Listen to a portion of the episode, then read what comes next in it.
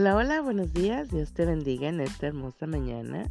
Estamos una vez más en mi tiempo con Dios, dando muchas, muchas gracias a Dios. Gracias por este nuevo día, ¿verdad? Y no nos cansemos, ¿verdad? Y no nos cansamos de repetir y de decir que nuevas son cada mañana, nuevas son las misericordias de Dios. Cada mañana Dios trae, ¿verdad? Nuevas bendiciones, nuevas misericordias, nuevas cosas para nuestras vidas.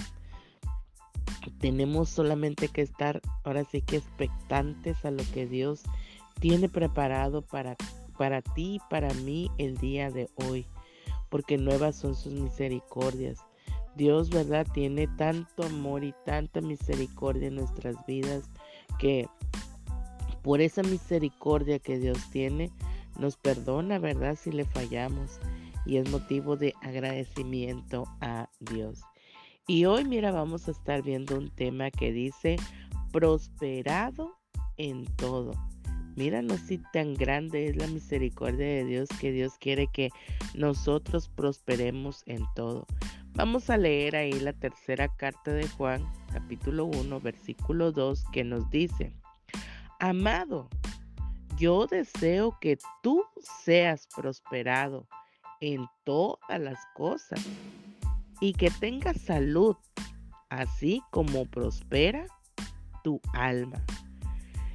Mira, qué tremendo esta palabra de parte de Dios, porque Dios verdaderamente quiere que cuando tú y yo empecemos a creer, a confiar, ¿verdad? A creer en, primeramente en su palabra para poder confiar en Él y de hacer la voluntad de Dios.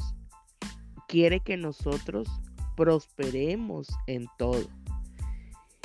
Y como dice aquí este devocional y cómo nosotros vamos a, a creer o, cómo va a suceder, ¿verdad? Que Dios nos va a prosperar, nos va a enviar un cheque o va a, salir ahí, ¿verdad? Nos vamos a encontrar una maleta llena de billetes. Porque cuando hablamos de, prosperar, ¿verdad? Luego, luego nos vamos a, a dinero, a, a cosas materiales, porque el ser, el ser humano por naturaleza, ¿verdad? Así es. Pero Dios cuando está hablando aquí, ¿verdad? Y el apóstol Juan habla y, viene ante Gallo, ¿verdad? Ahí lo podemos leer en la tercera carta de Juan. Le dice, ¿verdad? A Gallo que, que, que desea, dice, amado, yo deseo que tú seas prosperado en todas las cosas y que tengas salud así como prospera tu alma porque dice que él se regocijaba al mirar, ¿verdad? Lo que Gallo estaba haciendo y hablando de verdad, hablando, ¿verdad? Eh, ahora sí ya eh, eh, de una persona respetable y honorable. Y eso es lo que Dios quiere, porque cuando tú y yo comenzamos a leer la palabra de Dios, empezamos a meditarla, a creerla en nuestro corazón y luego comenzar a confiar en lo que dice la palabra de Dios, porque para creerla tenemos que confiar, ¿verdad? Y, decir, bueno, si está escrito aquí en la palabra es porque Dios así desea y quiere que lo hagamos. El devocional de hoy nos trae el ejemplo de José, como él, donde quiera que se encontraba, había prosperidad, ¿verdad?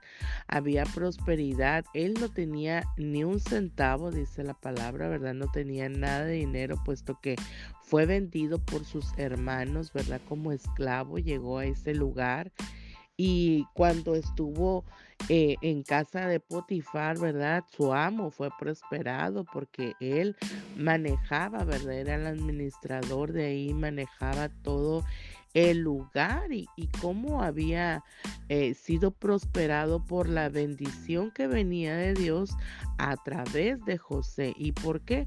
Porque José hacía la voluntad de Dios. Y no solo eso, ¿verdad? Y a pesar dirás, bueno, pero fue encarcelado. Sí, injustamente a lo mejor, pero los planes de Dios siempre para nuestras vidas van a ser buenos y perfectos. La palabra de Dios nos dice que a todos los que aman a Dios, todas las cosas les ayudan a bien conforme, ¿verdad? A su propósito de Dios han sido llamados. Entonces, cuando vemos que Él es encarcelado injustamente, ¿verdad? Y podemos mirar que pues en la cárcel no hay un, modo de, crecimiento, ¿verdad? No hay como crecer puesto que estás encerrado, pero sin embargo, mira, Dios dio esa gracia, ¿verdad? Ese, eh, eh, esa misericordia a, José, le dio la sabiduría para poder eh, hallar la gracia, ¿verdad? Ante los ojos de los hombres, como la había hallado delante de Dios. Y entonces igual prosperó, ¿verdad? Empezó a prosperar ahí en, la cárcel y, y le ayudaba, ¿verdad? Al carcelero.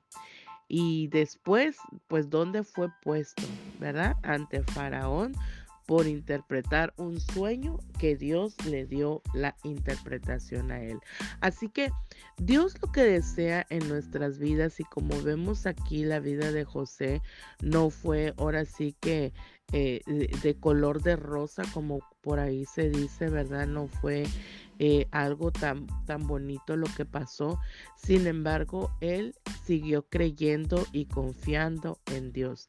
Entonces, ¿cómo es que Dios puede hacer prosperar nuestras vidas?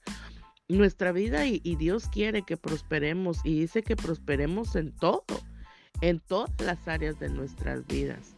En todo quiere el Señor que nosotros prosperemos, ¿verdad? Que prosperemos en nuestra, primeramente en nuestra vida espiritual, ¿verdad? Que nuestra voluntad se ligue a la voluntad de Dios, que realmente nosotros, ¿verdad? Vengamos ante el Señor, que leamos su palabra, que la creemos, que la creamos, que la atesoremos en nuestro corazón, ¿verdad? Y que confiemos en el Señor.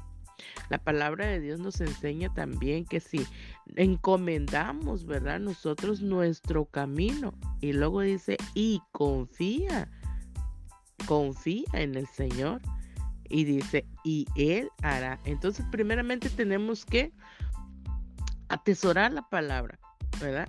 Encomendar nuestra vida a Dios, encomendar todas las áreas de nuestra vida, todo, todo, todo, todo, nuestras emociones, nuestros pensamientos, nuestras tristezas, el estrés, todo lo que nosotros tengamos, se lo encomendemos al Señor, se lo entreguemos a Él y luego creamos confiadamente en, que el Señor hará, ¿verdad?